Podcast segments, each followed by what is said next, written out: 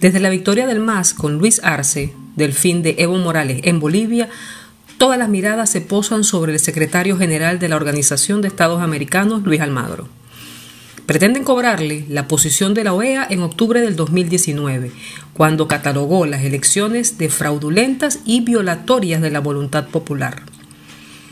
Recordemos que el proceso eleccionario del 2019 fue anulado luego de la observación de la OEA, la cual estableció manipulación dolosa en favor de Evo Morales.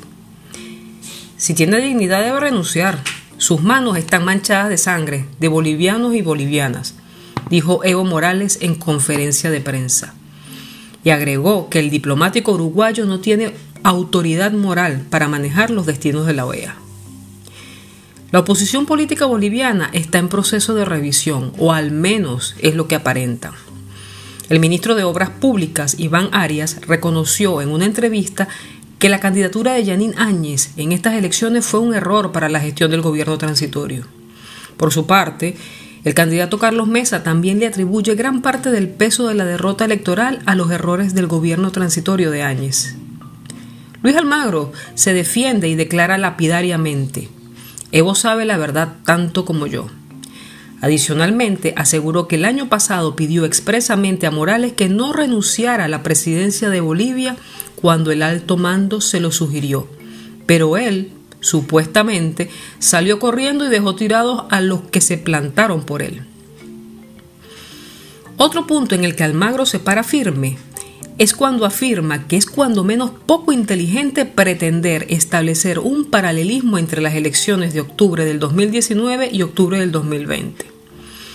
Los votos no son trasladables, las realidades y los momentos históricos son distintos, empezando porque en aquel entonces el planeta no estaba enfrentando una pandemia, y la pandemia en Bolivia se estrenó con el encarcelamiento del ministro de Salud quien ejecutó una compra fraudulenta de respiradores artificiales.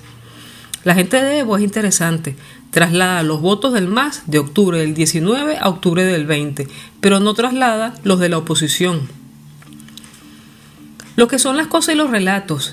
En mayo del 2019, Luis Almagro se abrazó con Evo Morales, se fotografiaron juntos y sonrientes en La Paz fue cuando Almagro sostuvo que sería absolutamente discriminatorio que Evo no pudiera participar en las elecciones de octubre del año pasado, en las cuales iba a su cuarta reelección, muy a pesar de los resultados del referéndum del 2016 y de lo que establece la constitución boliviana.